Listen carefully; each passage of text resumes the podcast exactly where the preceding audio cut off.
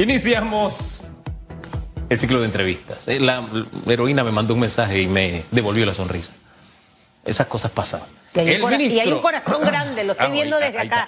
Señor corazón, digo, señor ministro, ¿cómo está usted? Excelente, buenos días, un abrazo para ti, Susan, y el amigo Hugo, un placer en, verlo, siempre alegrando la mañana en este día y dando gracias a Dios de que estamos vivos y podemos seguir adelante luchando por la vida y lo más importante, ayudar a los más necesitados de este país. Oiga, dice que usted acaba de poner un pie acá en Panamá, se acaba, acaba de llegar de Bocas del Toro. Usted no para, ministro, ¿qué hacía por allá?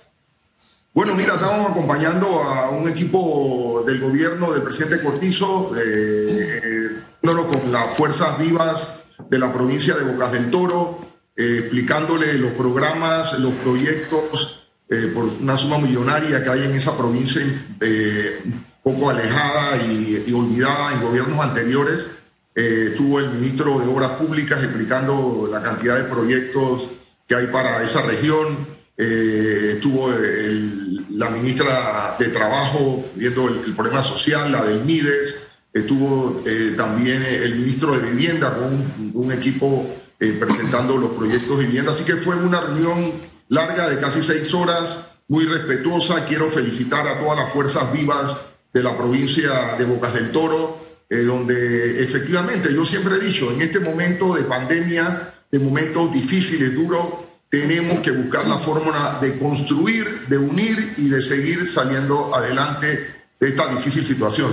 Montar movimientos de fuerza, paralizar las calles, eh, crear situaciones que no construyen, sino que destruyen, no alivia en nada a salir de la crisis. El mundo está en una situación muy dura, tenemos que unirnos todos inteligentemente, de manera eh, eh, eh, buscando el consenso general y construyendo. No podemos destruir Hugo. Hoy estamos en una situación muy delicada, muy dura. El que no lo acepte está viviendo en, en, en Bosnia y tenemos que estar adelante como país. No nos queda otro.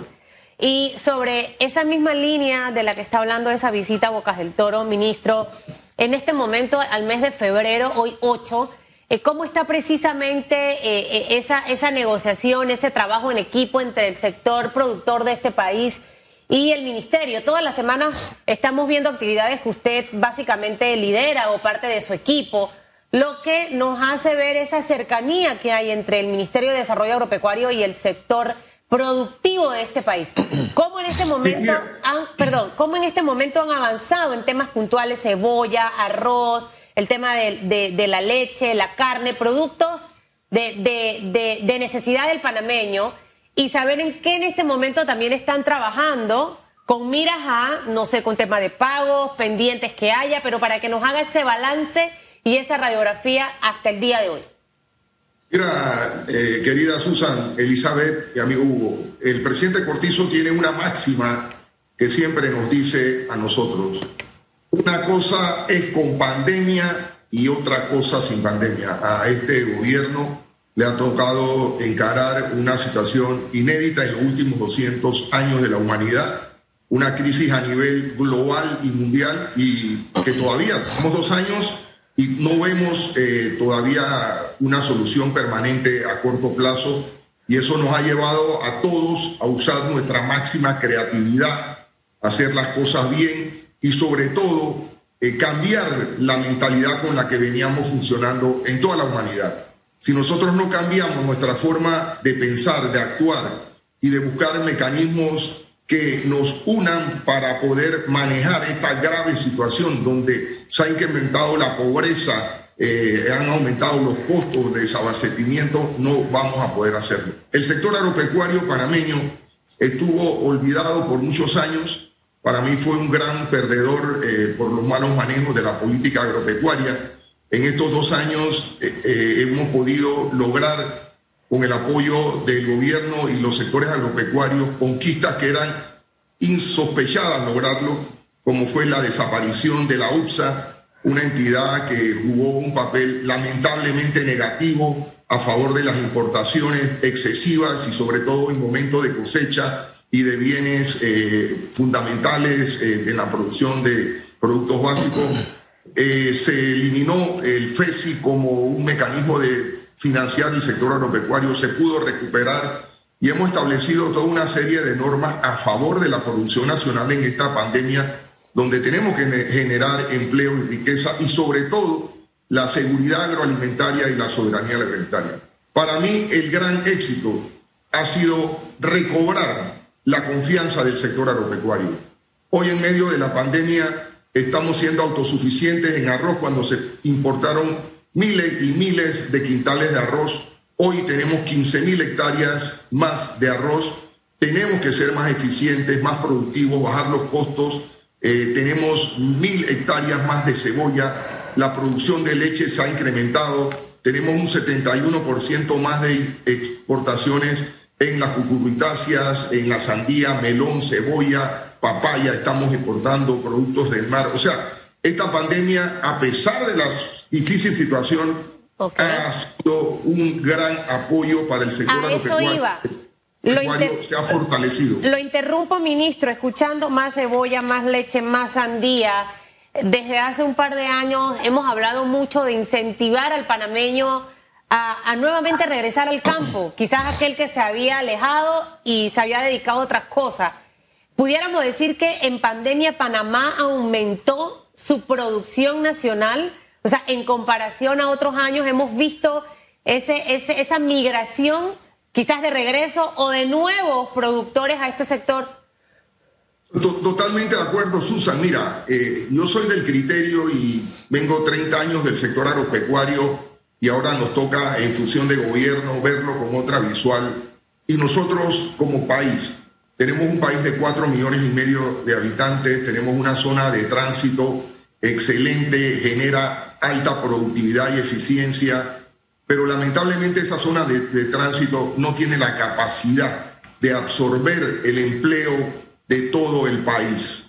Muy por el contrario, la zona de tránsito con la alta tecnología que se emplea en, los puertos, en el nuevo canal ampliado, los nuevos buques, etcétera, más bien que generar empleo, eh, es decir, se estima el empleo, el, empleo porque tiene alta productividad, eficiencia y cada día se hace más movimiento con menos gente. Hay una gran inversión en capital.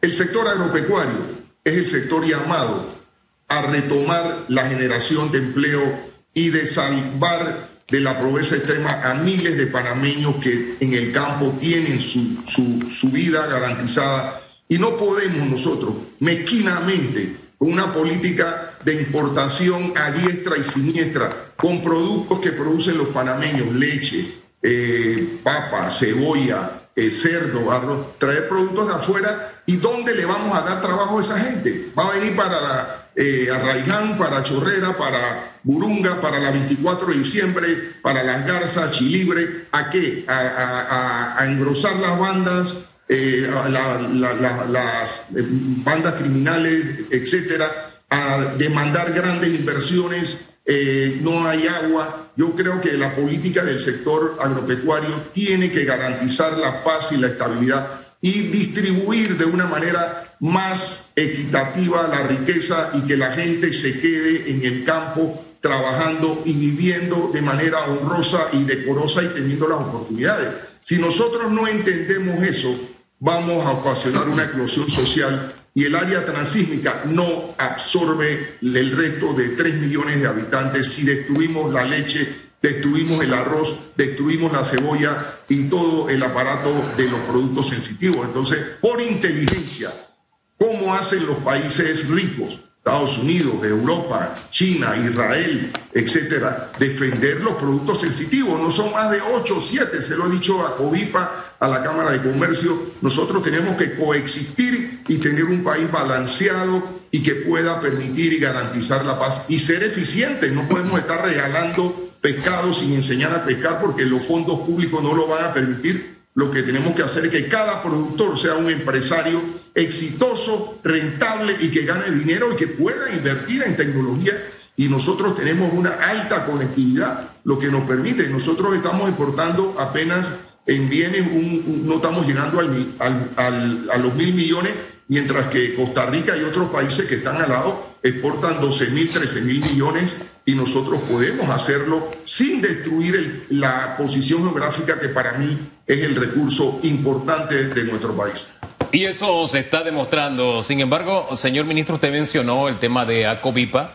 Em, y Acovipa dijo que en gran medida el alto costo de los alimentos obedece a que nosotros tenemos que pagarle eso al productor, o sea, se lo debemos al productor nacional, ese aumento, primero. Y segundo, hay un acuerdo al que se llegó con el Banco Nacional para un factoring a los productores. Y he visto varias figuras, entre ellas Rómulo Rux, por ejemplo, que ha salido a criticar esta decisión, eh, señor ministro. Y la crítica radica en, oye, ¿por qué pagarles o darles la opción de un factoring en vez de pagarles a tiempo? Señor ministro, eh, esas dos preguntas. Mira, yo, no sé, Rómulo Ruz, qué intereses defienda, pero yo dudo mucho que él defienda los intereses de los productores. Me parece que sus intereses están en otro sector. Eh, así que yo siempre he dicho que tengamos cuidado con los lobos disfrazados de oveja. Aquí hay 10 años atrás se destruyó al sector agropecuario y uno de esos es el partido del señor Rómulo Ruz. Entonces nosotros tenemos que ser claros dónde están los aliados del sector agropecuario y dónde no están. Y yo se lo he dicho a los productores que no coman cuento. Mira, aquí se trajo a diestra y siniestra, se bajaron los aranceles, se trajo leche que no era leche, carne, se destruyó la protección del agro en el partido del señor Ruz. Así que me extraña que él sea uno de los abanderados de los productores de este país. Y nosotros hemos hecho una política, y se lo he dicho, son ocho productos. Los, supermercados tienen más de seis mil productos. ¿Por qué vamos a acabar a los productores de cebolla? Porque quiero traer cebolla más barata de Holanda. ¿Por qué vamos a acabar a los productores de leche? Porque yo quiero ganar más trayendo más leche de Alemania subsidiada de Estados Unidos, Nueva Zelanda. Cuando los cinco mil productores de la provincia de Herrera casi eh, ahorcan a un ministro porque no tenían dónde tener su leche, tenían que tirarla y el precio llegó a 30 centavos de la leche. ¿Por qué vamos a tener que destruir a los productores de arroz para ganar un grupo mínimo más y destruir a más de 1.900 productores de arroz del país porque quiero traer de Guyana y ganar yo más y que los productores se vayan al diablo? Entonces, ahí es donde está la política mezquina que yo señalo. Son ocho productos, tenemos que coexistir y la paz social de este país pasa por esos ocho productos. El país, Panamá es uno de los países más abiertos de, América Latina y del mundo. Nosotros hemos sido un país comercial siempre y, es así y nosotros lo reconocemos. Pero queremos que en el sector agropecuario, con estos productos sensitivos que se destrozaron en, en los últimos años, hay que recuperar y hay una gran capacidad de producción. Hoy estamos produciendo cebolla 1.500 quintales por hectárea cuando el promedio nacional era 500 eh, quintales por hectárea. Arroz, hemos bajado los costos de 2.500 a 1.700 dólares usando productos que no son, eh, eh, que son compatibles con naturaleza, bacterias, productos naturales. Podemos exportar carne a China, estamos negociando exportar carnes a Estados Unidos y el sector puede coexistir Igualmente los comerciantes, los importadores.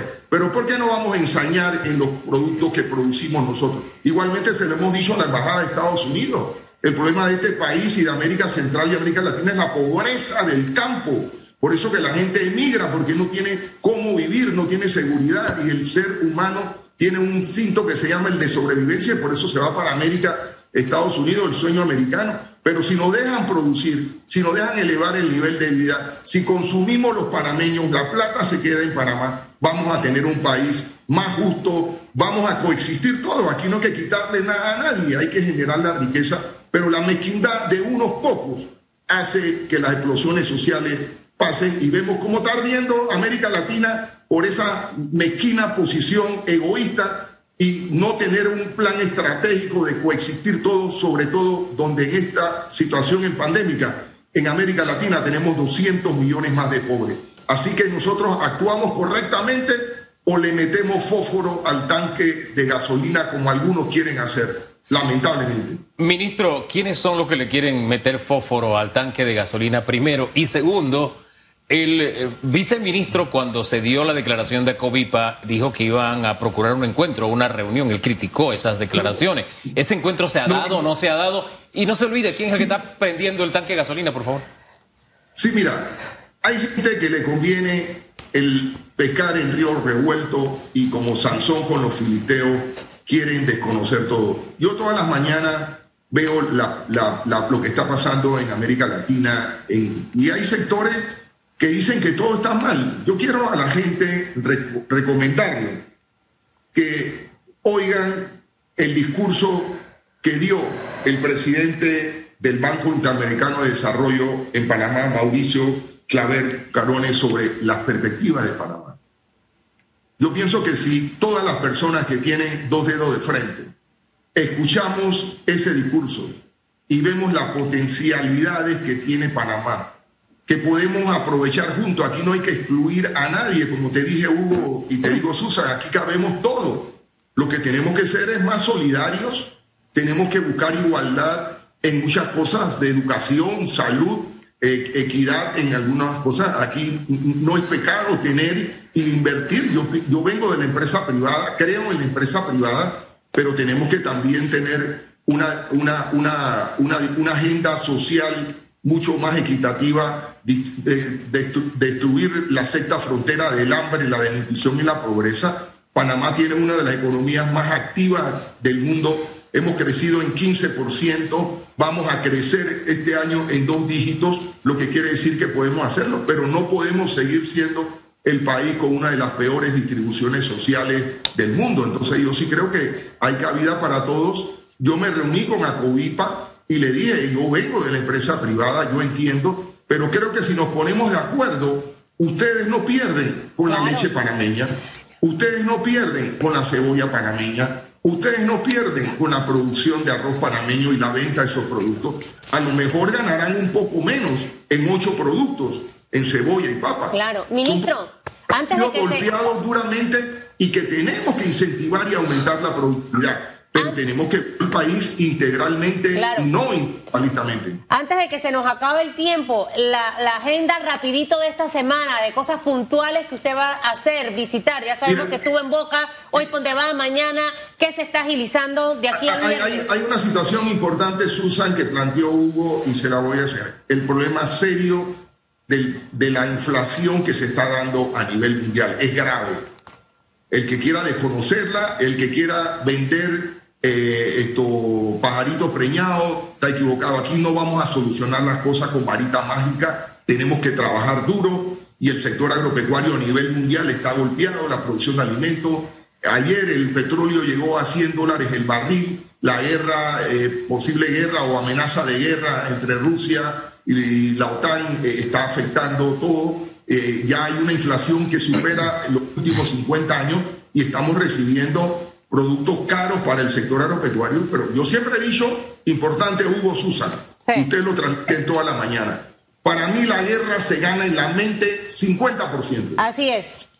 Decimos que el mundo se acabó y nos ponemos a llorar y a esperar la procesión, nos freemos todo. Aquí hay que trabajar duro, 24-7. Estábamos el sábado reunidos con los productores de eh, productos eh, biológicos para poder bajar los costos de los agroquímicos me encantó, estaba el director del Senacit, el, doctor Ortega, estaba el director, eh, el presidente de Asuntos Agropecuarios de la Asamblea, y hay empresas ya que están produciendo productos biológicos, están fertilizando los suelos con bacterias retenedoras o productoras de nitrógeno en el suelo. Tenemos que buscar esa fórmula, tenemos que seguir ayudándonos, tenemos que ser creativos.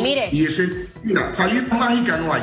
El, los 50 millones que puso el Banco Nacional a disposición de los productores es un hito histórico. Claro. Incluso están llamando los productores de cerdo, los productores de maíz, que quieren un factoring a 4% que le permite al productor, mientras el Estado lleva adelante ese proceso de pago, que lo reciba inmediatamente. Y se lo voy a decir. Ministro, se nos acabó el tiempo. Pero va, a, tener, va a tener que regresar. mañana porque hay que hablar lo que se hizo en los últimos 10 años por el agro, lo que se está haciendo ahora y que no vengan los que lo destruyeron a decir que lo van a hacer porque no quiero aquí lobos vestidos de oveja. No se ponga bravo, déjenlos que hablen. No, el problema es que no podemos engañar a este pueblo, hay que decir Pero no se ponga y trabajar seriamente por este país. Los echacuentos tienen que irse para Hollywood, no en Panamá.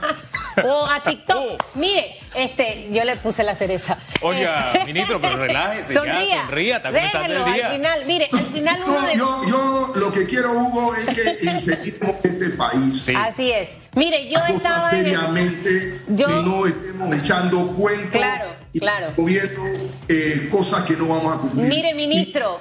Y, eh, el agro, no digan ahora que lo van a salvar. Ministro. Es disgusto. Y yo, Yo- creo, yo, yo- creo que el mensaje es claro. Gracias, ministro. Que tenga buen día.